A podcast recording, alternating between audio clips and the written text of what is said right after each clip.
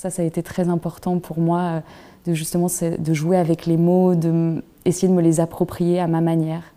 Donc en effet, il y avait beaucoup plus de textes dans A Flower is Speaking to a Dog, puisqu'il y avait des poèmes euh, générés euh, sur la structure de l'ADN. Et c'était vraiment cette idée de l'aspect décoratif du langage qui m'intéressait enfin, depuis quelques, quelques années déjà.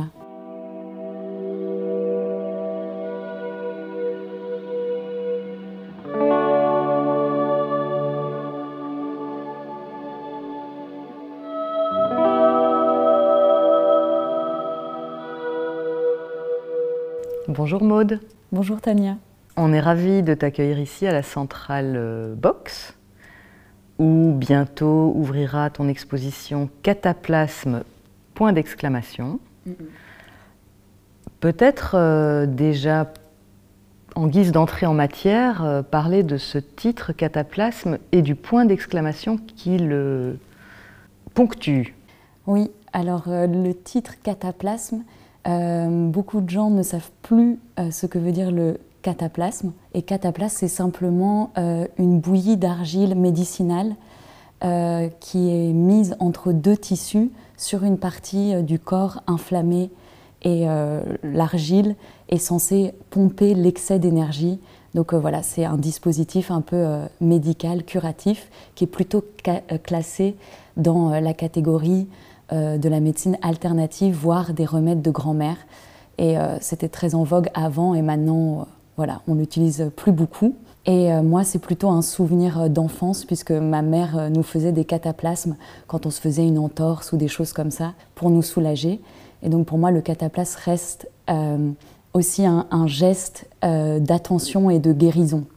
Et le fait le point d'exclamation, comme tu le soulignais. Euh, alors il a été là, puis je l'ai enlevé, puis je l'ai remis. Il y a eu pas mal d'hésitations, mais c'était vraiment l'idée que le mot semble être euh, presque crié euh, comme une sorte de revendication.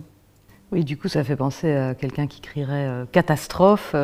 Et en plus, c'est vrai que le mot a quand même une qualité sonore et plastique. Il y a ce plasme euh, comme bah, on a l'impression qu'on pourrait presque le moduler. Et il y a kata qui effectivement bah, renvoie à catastrophe. Oui, alors tu parles de souvenirs d'enfance, euh, de soins. Il y a aussi l'aspect domestique de ce qui se passe dans, dans ce travail-ci en particulier, dans ces sculptures que tu présentes et qui ont en quelque sorte la forme d'une maison mais pas que. À quoi est-ce que ça fait référence? Comme je l'expliquais, donc euh, déjà c'est un remède qu'on peut préparer donc soi-même. Donc c'est vraiment l'idée de, de, le faire à la maison avec peu de moyens. Et dans ce projet, euh, j'ai réalisé ces sculptures donc euh, avec les matériaux du cataplasme, donc de l'argile et des fibres végétales et du tissu. Et c'était quand j'ai commencé, je voulais vraiment justement faire ces sculptures avec peu de moyens. C'est-à-dire que comme si j'aurais pu le faire euh, chez moi, à la maison, et les gestes, en tous les cas, que j'ai développés ressemblent fort, par exemple, à bah, de, la cuisine euh, ou des choses comme ça. Donc il y a vraiment cette idée ouais, de gestes aussi quotidiens pour créer euh, ces, sculptures, qui en effet ont la forme de maisons, telles que pourraient les dessiner les enfants, c'est-à-dire quand même avec un, un toit pointu. Oui, puis il y a de la couleur aussi, qui égaye un peu. Donc à la fois, ce sont des matériaux très naturels. Bon, il y a bien sûr tout le processus, puisque tu parles de gestes, c'est toute, la préparation qui, est demandée aussi pour que ce soit pour le cataplasme ou finalement pour le travail de sculpture. Euh, est-ce que voilà le processus de travail a été euh, différent de ton processus de travail habituel? Et peut-être tu peux nous parler du, travail euh, que de ta pratique et en quoi ce travail-ci en particulier s'en distingue peut-être? Bah, C'est vrai que normalement j'ai plutôt une approche euh, très conceptuelle. Donc je vais d'abord avoir une idée et puis ensuite je regarde quels matériaux ou quels médiums vont être le plus appropriés pour euh, transcrire cette idée. Et là c'est vrai que euh, je suis d'abord partie de la matière. Je me suis vraiment dit, ah j'ai envie de travailler autour de cette notion de cataplasme. Et donc les premiers tests voilà, étaient complètement euh, fragile parce que l'argile est très friable. Et donc j'ai vraiment travaillé à partir du matériau, ce que normalement je fais très peu. Et donc là j'ai dû développer toute une technique, alors que normalement ce que j'aime bien justement, c'est d'avoir une vision de pas justement être trop technique et d'y aller sans vraiment savoir. Et donc là, c'est vrai que moi-même, ça m'a surpris puisque afin de, ouais, de trouver la bonne matière, il y a eu vraiment beaucoup, beaucoup de tests plastiques euh, voilà. Et donc ça, pour moi, c'est assez différent euh, de ce que je fais euh, d'habitude. Aussi, le fait qu'il y ait beaucoup de couleurs, c'est quelque chose qui est apparu vraiment pour ce, pour ce projet et qui n'était pas vraiment présent avant. Oui, de, ce que j'avais vu, et notamment le prix Médiatine, donc l'expo que tu avais intitulé A Flower Speaking to a Dog, il y avait des formes peut-être plus sobres, et aussi du texte. Mm.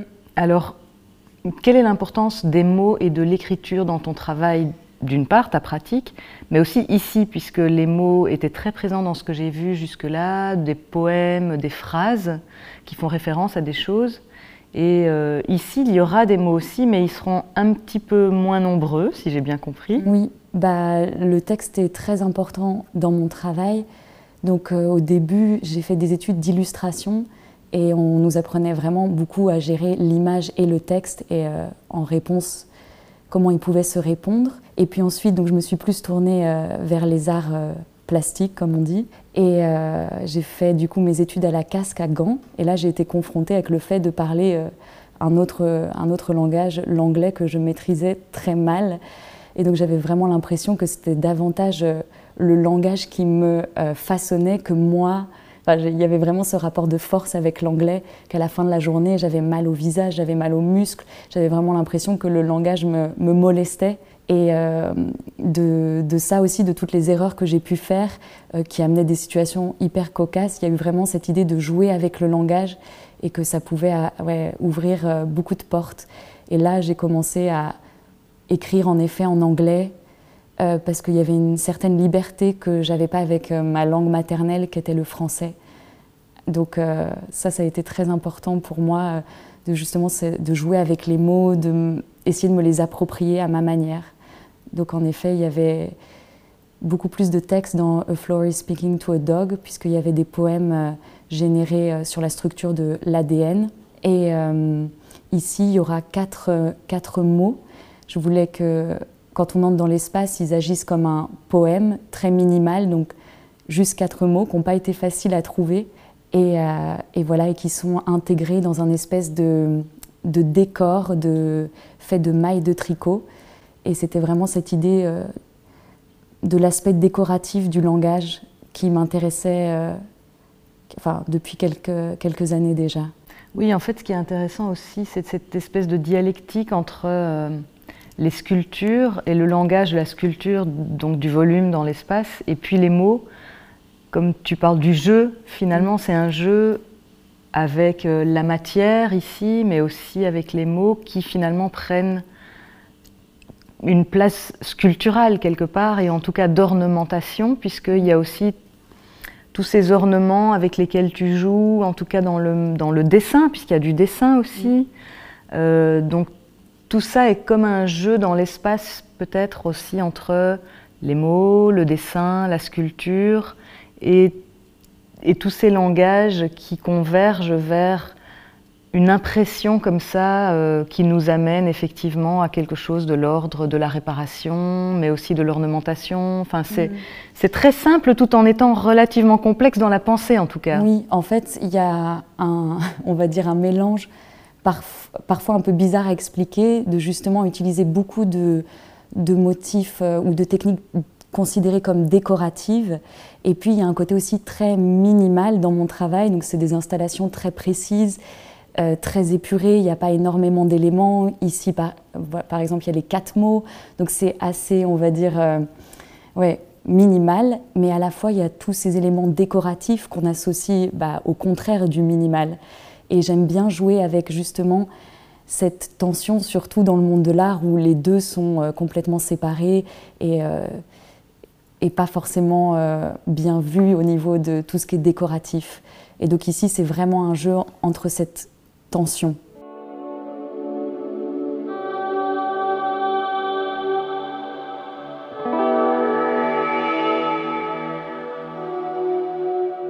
Alors il y a aussi dans ton travail et dans certains mots qu'on verra, des noms, c'est des noms propres qui sont en fait des références dans ta pratique, qui mm. sont des femmes qui ont innové en quelque sorte dans certains domaines. Donc il y a euh, Iris Bishop qui est anglaise et puis il y a Ree Morton qui est euh, américaine.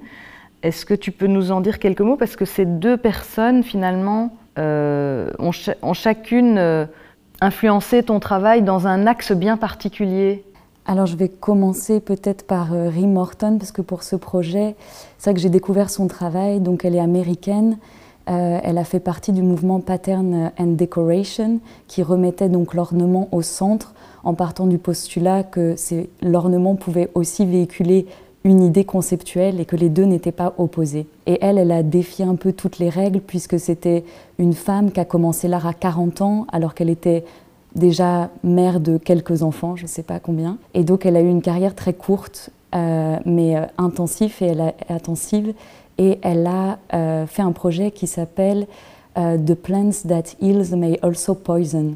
Et donc quand je faisais les recherches sur le cataplasme, je suis tombée sur son projet euh, voilà, qui présente différents types de plantes, des peintures de plantes qui ont donc des propriétés curatives, mais utilisées à certaines doses peuvent aussi être mortelles.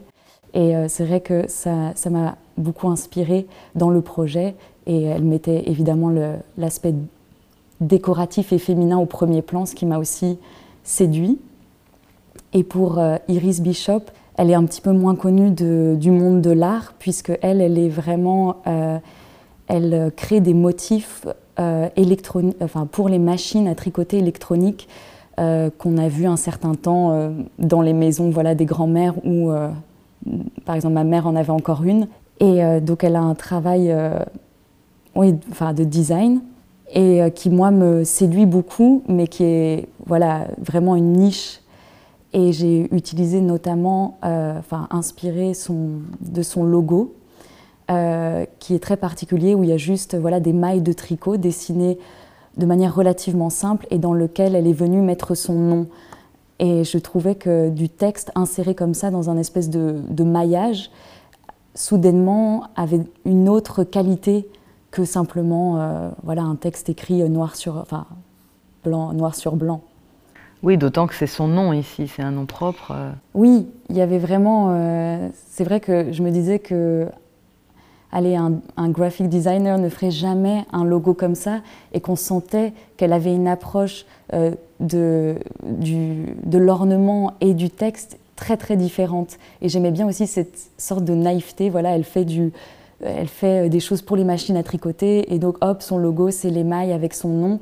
Et à la fois, c'est d'une simplicité et d'une beauté que j'ai trouvé touchante. Et dans son œuvre, il y a une sorte d'honnêteté qui, euh, puisqu'elle édite des petits, euh, des petits livres où on peut réaliser ces motifs qui sont surtout pour des bordures de pulls ou des choses comme ça ou de gilets. Et elle écrit toujours ce qui l'a motivée à les réaliser et je trouve sa façon d'en parler très simple. Et c'est parfois ce qui me manque dans l'art contemporain, c'est cette honnêteté et cette simplicité euh, d'aborder certains sujets.